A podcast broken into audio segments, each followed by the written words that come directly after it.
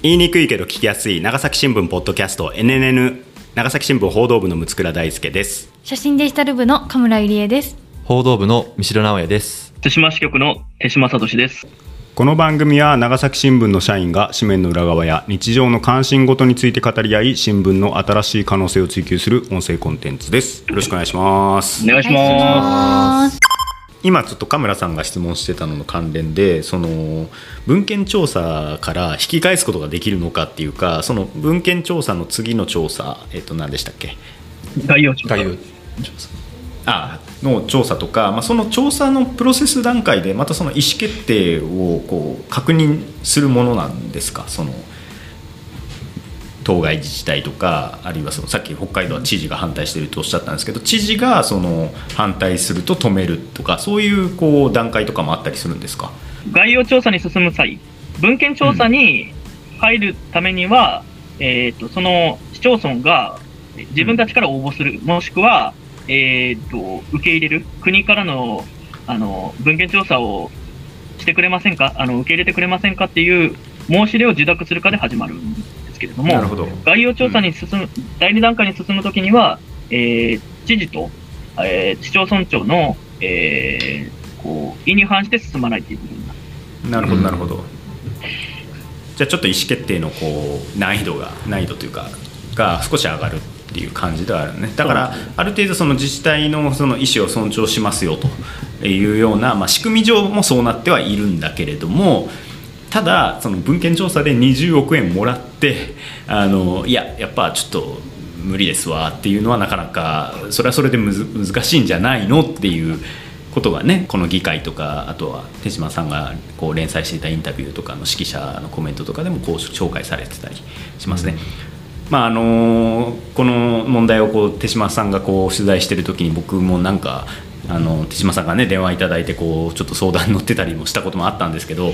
その時やっぱり思い出したのはやっぱり意識ダムの時とかはやっぱその調査受け入れてくださいと。で今意識ダムまさにあの建設が進んでてでもまだ住民が反対していてあのずっと吸ったもんだしてる状態なんですけれども最初のそのこの文献調査に近い本当に簡易の調査をあの受け入れるってしちゃったんだよねでその時に本当に工事する時はあのちゃんとまた同意を取りますからみたいなことをその時県は言ってて。なんだけれども、まあ、実際に調査してもらってであ建設可能だということが分かるや建設前提で話が進んじゃってる。でその反対している住民とかは今でもそれ後悔してないよね。その時に調査を受け入れたこと。を、なんでやっぱその調査を受け入れるっていうのはやっぱそのレールに乗っかることと結構近いものがあるのでやっぱその受け入れあの手島さんの記事の中ではその議員あの促進している議員さんとかのコメントとしていやあの文献調査だからもしそれでダメだったらまた立ち止まればいいんだからっていうようなあの言い方をされてるコメントとかもあったりしたんですけど役にはそう甘くはないぞとも思ったりもしましたけどね。うん。こう。いやなんか綺麗事かもしれないんですけどめっちゃ長いスパンでその、まあ、実際に施設を作るとしたらすっごい長いスパンで時間かかるわけじゃないですか。で今推し進められてる人ってその施設ができた時っておそらくいないいない方もいらっしゃるのかなって思ったりする中で。はいいやそれはその本土側の論理だって言われることはなんかあ承知でなんですけどなんかそうそうまでしてなんか対馬をどうしたいんだろうって思ってもちろん今人口減少が激しいあの激しいのは多分今の数字の変化を聞く限りものすごくリアルに感じたんですけどなんかそうまでして対馬の何を維持したいっていうか、うんなんかつなげていきたいものとかなんか何のためにするんだろうってちょっと不思議に思っちゃって。だからこうんう結構話聞いてる感じだと、その自分自身のことよりかは、もうなんかうん。その、結構その請願出した人ってやっぱり立場のある人が結構多くて、その会社経営だったり、あのまあ、あのまあ著名な名名士っていうか、著名な方々が多い中で、なんか自分のことっていうよりかは、もう自分たちの従業員っていうか、こう、本当に将来世代をどう食わせていくかというか、どう生活させていけるかっていうところまで考えて、自然自然と言うけれども、まあその自然を守るにも人,、人が必要じゃないかっていうところで、だったらやっぱり文献調査とか、そういったものを進めていって、こう、どんどんどんどん人を呼び込んで、あの、お金も呼び込んでいくべきだっていう話は聞こえてきたというか、なんか、こう、本当に、こう、まあ、ずっと長年やっぱ対馬に住んで、こう、代々ですね、住んでらっしゃるので、かなりやっぱ、子々孫々のことまで考えての行動なのではなかろうかというふうな、ふうにはちょっと取材を通して思いました。あとその交付金がまあ最大20億円、まあ、文献調査だけであの、まあ、国から出てくるということに関してなんですけどその交付金をこうどんなふうにこう使っていくかっていうのは何かこうこういう用途に使いたいんだっていうのはこう推進派の方から話が出たりはしているんですか？結構具体的に考えてらっしゃる方もいて、あの子供たちの医療費やあの教育費の無償化に当てたいっていう方もいらっしゃってて、もう実際になんかこう紙で作って、まあこういうふうな、あの20億円の交付金をこういうふうな、あの、活用して、あの、こう、対馬の活性化につなげていくみたいなことをこう、資料として配ってらっしゃる市議さんもいて、あの、まあ、結構子供に使うっていう意見が多かったですね。なんかこう何何人かに聞いた感じだと、こう子供たちの未来のために使うんだっていういうことをですね。はい。個人的にその20億っていうのが、これ大きいと言えるのかっていうのは僕はちょっと疑問に思っていて、このいや。リスクに対してね。そうです、ん。あのそのそもそも、まあこまあ、一個人、私が一人の人間として考えればそれ20億ってとてつもない額なんですけど、うん。その対馬の、まあ、じ一つの自治体、うん。まあ、2万8000人が住んでいる自治体のその財源として、うん。まあ、20億って、まあ、しかもその2年間で20億最大20億とかですよね。で最初の方にちょっと聞いたところともか絡むんですけど結局、まあ、ずっと最終処分所がもうできた後にも、まあ、どういう、うん。継続的な財源が持続されるかもちょっとまあ分からないっていうふうなことも考えると、まあ、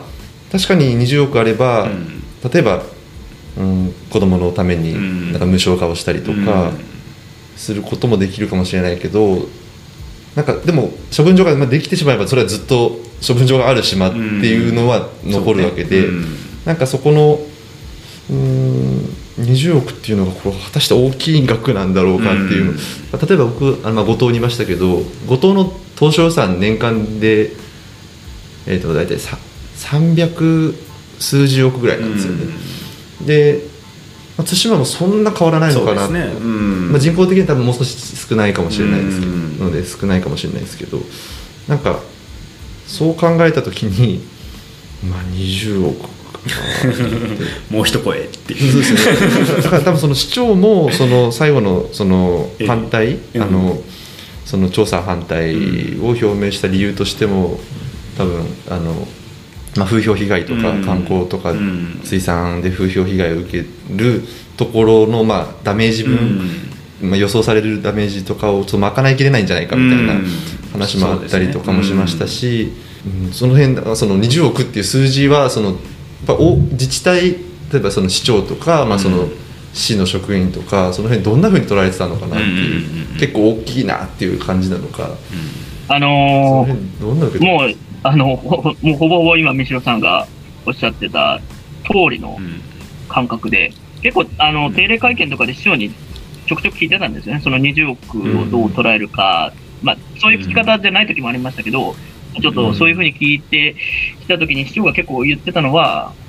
最大20億だからと。あの、全部入ってくるわけじゃないんだと。あの、実際にその近隣自治体に配分されるっていう話もありますし、ああの、ま、丸ごと20億が入るわけじゃないんですよね。結構その勘違いしてる部分が多いんですけど、うしかもそれ年間で換算すると10億円っていう、まあまあうん最大でマックス入ったとしてもですよ。うんってなった時に、その、まあ市長としてはもう、まあ会見でも言ってましたけど、その、風評被害で出た損害分を、もうとてもじゃないけど20億円で賄いきれないっていう話はされてましたし、市民の中でもその20億円っていうお金が、その、どれだけ大きいのかっていうところで疑問を持っている方々結構いて、なるほど。あの対馬新聞さんっていう、あの、うんうん対馬だけのこう、あの、まあ、新聞社さんがあるんですけれども、あ結構、あの、仲良くさせていただいてるんですけど、うんうん。あの、そこの、コラムでですね、あの、そこの編集長さんが結構、あの、すごい反響な、すごい市内で反響があった、あの、コラムを書いてたんですけど、その、まあ、当初予算で言うと、対馬市って大体326億とかなんですね、今年で言うと。うん。あ本年度で言うと。あの、年間10万円で自分家の庭に核のゴミを埋めてくださいって言われて、まあ、例えば、年収300万円の家庭がですね、そういう、そういう家庭が年間10万円で核のゴミをあの庭に、自宅の庭に埋めてくれって言われて納得する家があるのかみたいな、結構その例え話で、あの、コラムを書いてらっしゃってて、結構市長はそれに結構感銘を受けてて、で、あの、市内の市民の方々もその通りだみたいな、結構。で、その時にやっぱり、やっぱ対馬新聞さんはやっぱ、あの、こう、なかなかこう、勝てないなというか、そういう、こう、うまい、うまい表現が、ちょっと、すごいちょっと反復したところであったんですけど、なんかそういうコラムが結構話題になるぐらい、20億って実際そんなでもないんじゃないかみたいな。なるほどなるほど。声は結構出てきてましたね、市内では。うん。実際の家計に換算して考えるとすごい分かりやすいし、でもそれななんか長崎新聞ではなかなか書けない例えだけど対馬新聞さんみたいなこうやっぱ市政に根ざしているこうメディアさんのこう家計に例えた話としてこうすると結構ストンと落ちるしね。なんか分かりやすいですね。確かにそれはね。うんなるほど。あと一つその意地悪な話かもしれないですけど、うん。まあ、その額的にも風評被害をか、まあ、カバーしきれないっていう話はあったと思うんですけどその時に思ったのは仮にうん。例えば100億うん。文献調査で出しますとか、うん。まあもう風評被害出た分はうん。保証しますみたいなうん。話だったら、うん。またちょっとこれは判断変わってくるねまあ、市長も他他の理由も言われてますけど、うんまあ、でもやっぱ金銭的なうん。その生活がなりわいがかかってる話なんで多分それお金額の話は大きいと思うんですけど、うん。まあ、そういう話だったらちょっと変わったのかなっていうのは、なんかふと思ったんですよねその時に、その辺どうなんこれ議議会の議論とかその市民のそのまあ感覚とかをこう鑑みてそのまあ金お金まあもちろん大事だと思うんですけど、うん。お金の問題としてみんな捉えているのか、あるいはもっとうん。こう広いその地域社会の持続可能性とか環境とか風評被害とかそういう単位でこう捉えている人がいるのかこの議論はこうどんなふうにこう見えてましたか？はい。あの、まず今、三代さんがおっしゃってた、その、あの、風評被害額の補填みたいな話っていうのは、市長も会見でおっしゃってたんですけど、その、国や入門にその、そういう質問を投げかけて、回答が来た中で、そういう話が全然具体的に煮詰まってなかったっていうところが、まず、その、市長としてはやっぱ決断のポイントにあったみたいで、まあそれがもうちょっとあったら、もしかしたら違かったのかもしれないですけれども、ただそうなると、こう、青天井に金を出すっていうことにもなりかねないので、なかなかそれって難しいのかなとはちょっと個人的に思うんですけれども、あと、僕もちょっとぜ本当になんか2万8000人全員に話を聞いたわけではないので、ちょっと自信はないんですけど、正直ちょっと金の話がなんか一人歩きしてる感はあ強かったーかなっていう、なんか安全性とかっていう話になると、いやいや文献調査だからみたいな。いや、これは最終処分場を持ってくるわけじゃないから。みたいな、うんまあ、市議会のその特別委員会での議論でもそういう話になってたんですけど、うん。なんか結局最終的には最終処分場誘致まで視野に入れた対決になったりとかして、うんちょっとなんかこう、なんかちぐはぐというか、なんか結局その、なんかなし崩し的に話が進んでるような印象を受けあたかなと思。うんはいもうすでにこの議論でなし崩しが起きているから 実際に文献調査受け入れてその後もうなし崩しになるに決まっとるやないかっていう感じがしますけどねこう旗から見聞いてるとね。なるほどいやとはいえやっぱり賛否の分かれる議論だったので非常にこう報じ方も難しかったと思うんですけどそのあたりはこうどんなふうにこう悩みながらバランス考えながらこうこの問題をこう書いていったんですか？そうですね。まあ、なるべくこう、均等に、あの、うん声を伝えるというか、そういうふうには心がけてたんですけど、まあ、ただ、あの、ちょっとコラムでは、うんあの、ちょっと、まあ、一部の議員さんにちょっと、まあ、苦言を呈するような記事は書いたんですけど、まあ、その、それはなんでかっていうと、その、賛否とかはまず一旦置いといて、あの、間違ったことは、なんかこう、それは違うっていうふうなことはしっかり書かないといけないと思ってたので、うん。まあうん、傍から見ると偏ってるって思われるかもしれないんですけど、まあ、それは別に賛否とか、そういうのは一旦置いといて、伝えたいことはちょっとしっかり書くっていう、そういうふうにこう考えて、まあ、もう正直怖い部分もありましたけど、なんかいろんなことを言われるっていうところで、あ、もうそこはちょっと腹をくくってというか、もう割り切って、もう仕方ないんだっていうところで、もう、もうそれはだって、もうそういう仕事なんだからみたいなふうに言われてやってた部分はありました。はい。なるほどね。いやいやでもまあ基本的にはやっぱりこう事実こう客観的な事実をこう積み上げることでちゃんとこう議論をこう促進していこうというようなあの記事になっていたと思うし、まあ、事実を積み上げていった結果やっぱりこれで受け入れるわけにはいかんよねっていうふうにやっぱ納得できるやっぱこう展開になっていたところがまあ良かったかなとは思いましたけれどもね。ということで、まあ、市長のあの賛否というのは各社やっぱりうんバチバチとしてたと思うんですけれども。本当にねちょっとこう自分がその立場だったらもうめっちゃ嫌だなとか思うし、あの本当にね大変だったと思うんですけれどもどうでしたか？戦場は。そうですね。まあ、プレッシャーはすごかったというか、あの、ね諸先輩方からの圧が、だからまあうん、ただなんかもう、あの、ダメだった時は、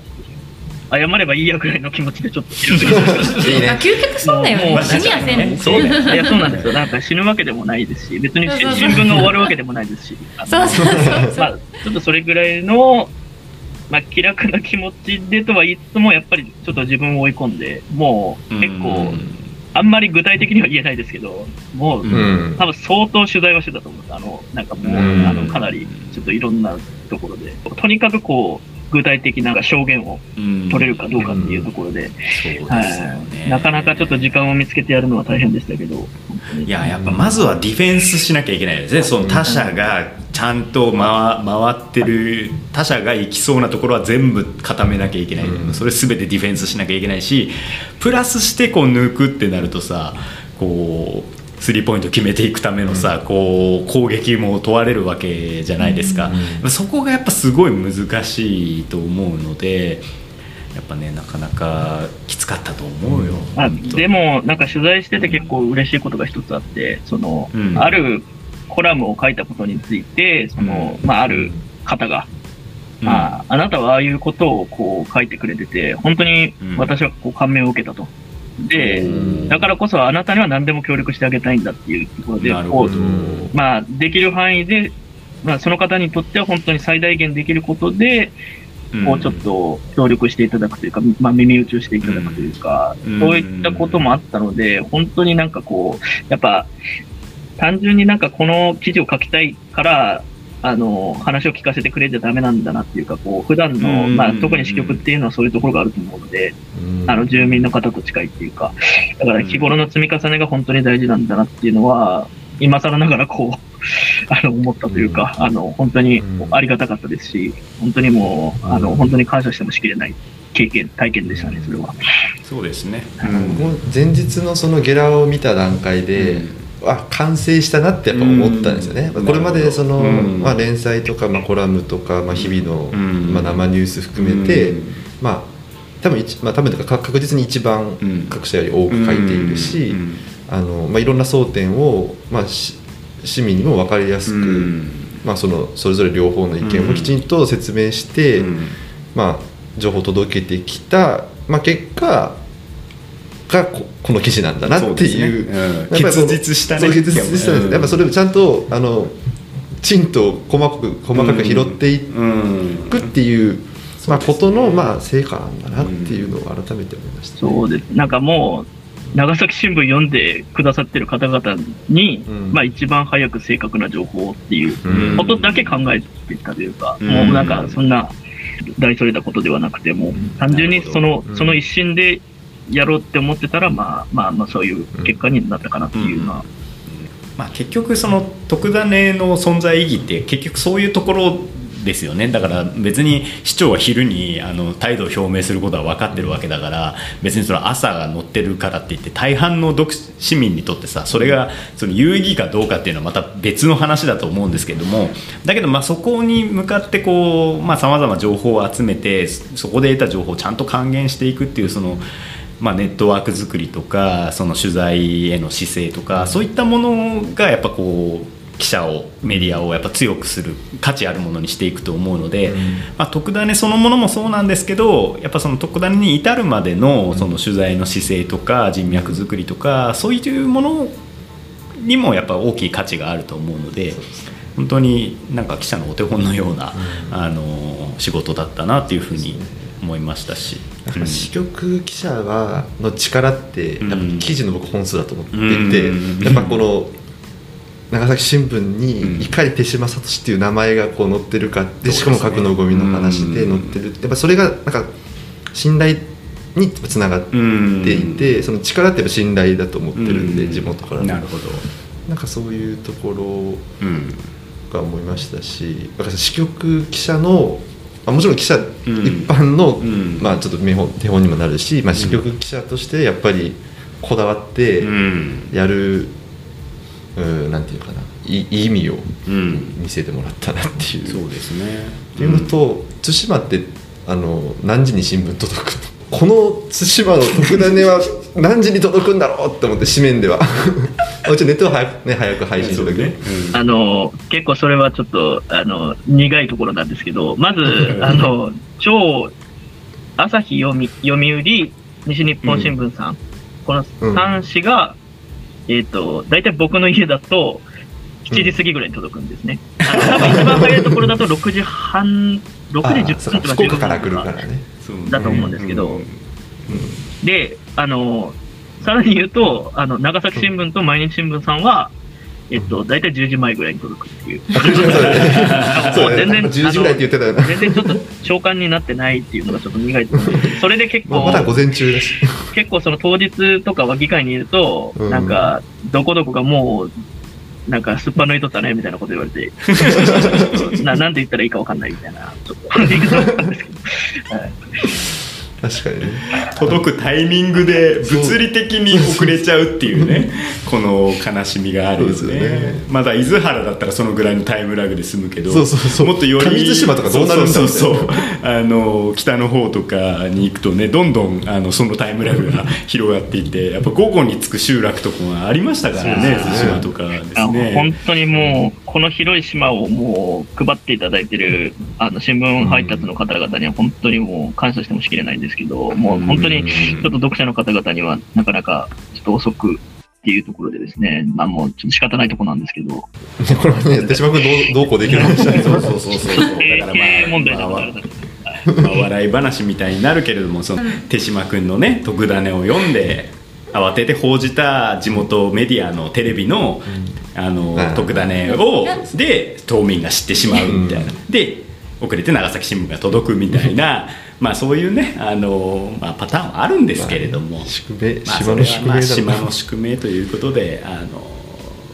ね、ちゃんと分かってたよっていうのがかっこいいわけですよ、そうですよね。対馬支局としてはね。こっちが元ですよ。そうそうそう元ネタはこっちです。知ってました。はい知ってましたみたいな感じでね。よかったよ。いい仕事だったと思います。本当に。うん。今日のためにいろんな手島君の記事を改めて読み返したんですけど本当にすごい量の記事がやっぱ出ててでなおかつやっぱこうつどつどやっぱこう分かりやすい形でやっぱ読者に情報を提供しようという姿勢がねやっぱあってやっぱこう重大な局面の記事をこう読んでいくとなんとなくこの議論のこうが飲み込めるようにちゃんとなっていたんで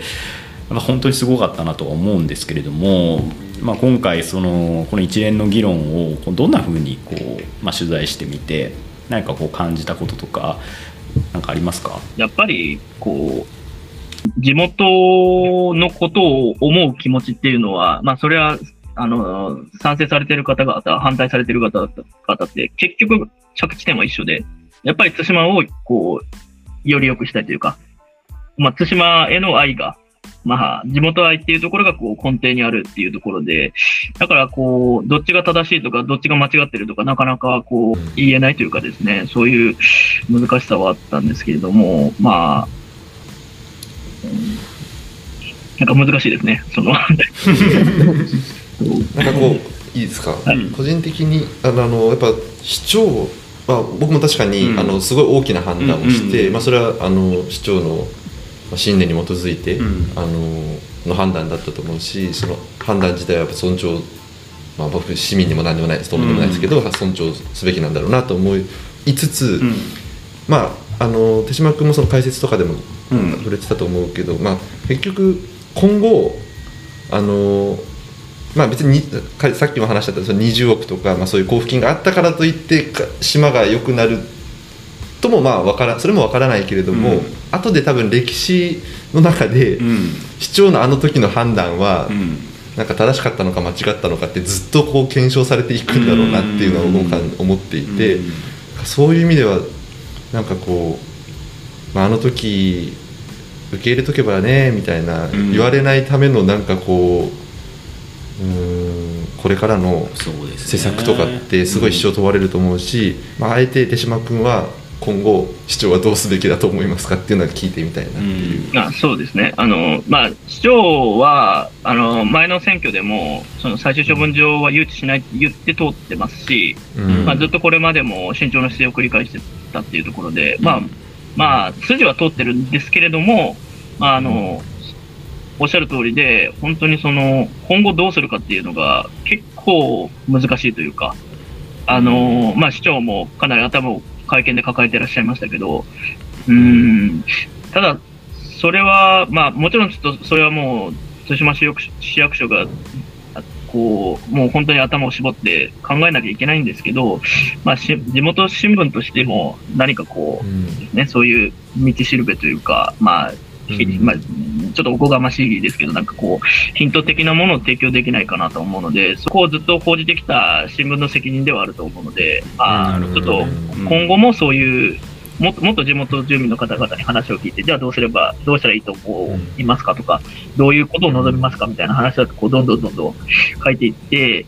うん、やっぱりこれからが結構難しいと思うんですよね。あの、本当にこう、いろんな声があって、まあ、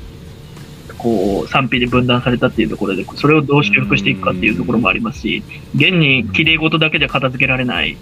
島の祭りもなかなかできないとか、地域の祭りがなかなかできないとか、本当になんか、店を畳まざるを得ないとか、なんかそういう声も深刻ではあるので、うん、そこはやっぱもう、いもう、いろんな人がこう頭を絞らなきゃいけないっていうところで結構突きつけられた課題なのかなとは思いました。人口減少とこう産業衰退にあえいでる地域に対してさこうお金を出すから最終処分場どうですかと。いう国のそのまあなんていうの？その甘い話というかそのお願いにやっぱこうすがらざるを得ない心境っていうのも分かるしでもまあなんかそういうこう地方に対してこう国がまあある種こうリスクのあるものをあのまあ押し付けてるというかねそういうこう地方自治そのもののこういびつさっていうのをものすごく感じたんですよね。でそのまあ、沖縄とかもねそうだと思うんですけれども、まあ、その対馬って結構前あの在京メディアもさある種のメディアさんは結構関心を持ってあの報じてきたりするんですけれども、うん、まあ、そういう時のこう対馬の報じられ方ってさ、まあ、やれ韓国にあのもう支配されてるだのさなんか国境を守らなくてはいかんだのさ地域を領土としてか見てないような考え方っていうか、うん、人をグロスで見る考え方というかなんかそういうこう見方とかもされてる地域にちゃんと住民票を置いてああの取材を普段しているメディアとして何をこう報じていくのかっていうのはやっぱりすごい大事だと思うんですよね。でそういう意味ではこうあの手島さんはまあいろんなこう視点をやっぱこう提供今回提供してくれてたと思うしもう本当に言うべきことをちゃんと島民として、うん、一市民としてそこに住んでいる人間としてこう言ってるところが本当にあの、まあ、かっこよかったなと思いましたよ、本当にね。うん、でもなんかやっぱりなんでしょうね、まあ、我々も対馬っていうとさもうほとんど福岡ですからねみたいなことをなんかちょっと 言いがちだけど、あのやっぱり同じ長崎県だし、あのいろんなねあの魅力のある地域でもあるのでなんかこう何かをこうそういう周辺の人たちにこう押し付けてないかっていうのもやっぱりいろいろ考えさせられたこの12ヶ月でしたね。うんもう本当にその通りで、最終処分場っていうものをこう、誘致しなくても、離島まで隅々までこう、持続可能に暮らしていけるっていうのが、まあ本来の地方自治というか、なんかそうじゃないのかなっていうちょっと疑問は結構あって、なんか、うん、こういう問題が、こう賛否入り乱れる問題が起こるのって、もう、ほぼほぼと言っていいほど、こう、地方の離島だったりとか、人口減に苦しむ、あの、小規模自治体だったりとかっていうところで、なんかそういうものをこう、持ってこなきゃ無理だよね、みたいな話が上がる、うん、ことについてのなんかモヤモヤというかですね、なんかそういうのを結構、なんか感じながら取材してました。その、まあ、地元をどうにかしたいっていう気持ちはもちろん本当にわかる、痛いほどわかるんですけど、国がそういうなんか金を振りかざしてやるっていうのは、なんか、余計になんかこう、地域住民を引き裂くというか、なそういう事例ってやっぱ長崎でも多いわけで、なんか同じことをずっとずっと何十年も前から同じことをこう繰り返してるいうことに対してなんかこう、もうすごい違和感は感じながらずっと取材してて、まあこれからもそういう視点で、まあ書いていこうとは思ってますけど、そもそもその原子力発電所のこの、まあ、トイレなきマンションみたいな例えられ方をしていたみたいなことを何回か手島さんも書いてたんですけど原子力発電所っていうその政策上のまあ欠陥というかさ我々はこうね電気使ってるし、まあ、エネルギーについて本当は考えなきゃ全員で考えなきゃいけないのに全員が受けてる恩恵のまあ、負の部分をこうこういう隅っこの地方にこう追いやられているっていうことにすごく不均衡さというか不平等さをやっぱ感じるんですよね。でそういう時にやっぱこうやっぱり島にその地域に住んでる人にがやっぱこう書いた記事にはやっぱりすごい凄みがあるなと思ったし、うん、なんかその辺のこう地方紙の地方支局記者の教示みたいなのをやっぱどんどん示してほしいなというふうに思いましたけどね。うん。分かりやすかったんですよね、本当に、うん。私もその日々配信作業をするので、どうしてもやっぱりこの覚悟みって、うんうん。結構、ヤフーとか特に読まれる、まあね。読まれないものもたまにあるんですけど、うん。その差が何なのか分からないです結構上げれば、コンスタントに読まれてた時期があったので、まあ、よく上げるから読むんですけど、なんかこんなに難しい問題なのに、ああ、よくもこんな分かりやすくと。うん。で本当その1本だけの記じゃなくてその他の記事の組み合わせも含めて分かりやすかったので本当読者の方はうん。何が今長崎の対馬で起きてるのかっていうのは非常に分かりやすかったんじゃないかなって。でその分かりやすいに昇華させるためにした、ね、手島君の努力だったり地道な取材を考えると。もうね、あの2年前のね指名研修の時に 自信なさげにいつもねこのオンラインのところから参加してもうなんかもうやだよこんなとこ痛くないよみたいなこう 気持ちさえああるんじゃないかと思うぐらいの表情をしてたあの頃とは全く違う頼もしい姿が今あるなと思ってですねまあ繰り返しですけど嬉しいなと思いました。こうたまに出るカムラさんの親戚のおばちゃんがなんか手島君いたじゃん。いや、いや、みたいななんかそういやいや、手島君が入社してすぐに、そう、佐世保に来てくれたっていう、一番初々しい頃を私見てるので。なるほど二人は。ね、そうね。もう支局にいたから見てないでしょ。うん。私見てるのでうん。あの線の細いあの 中学生に間違えられてた手島君が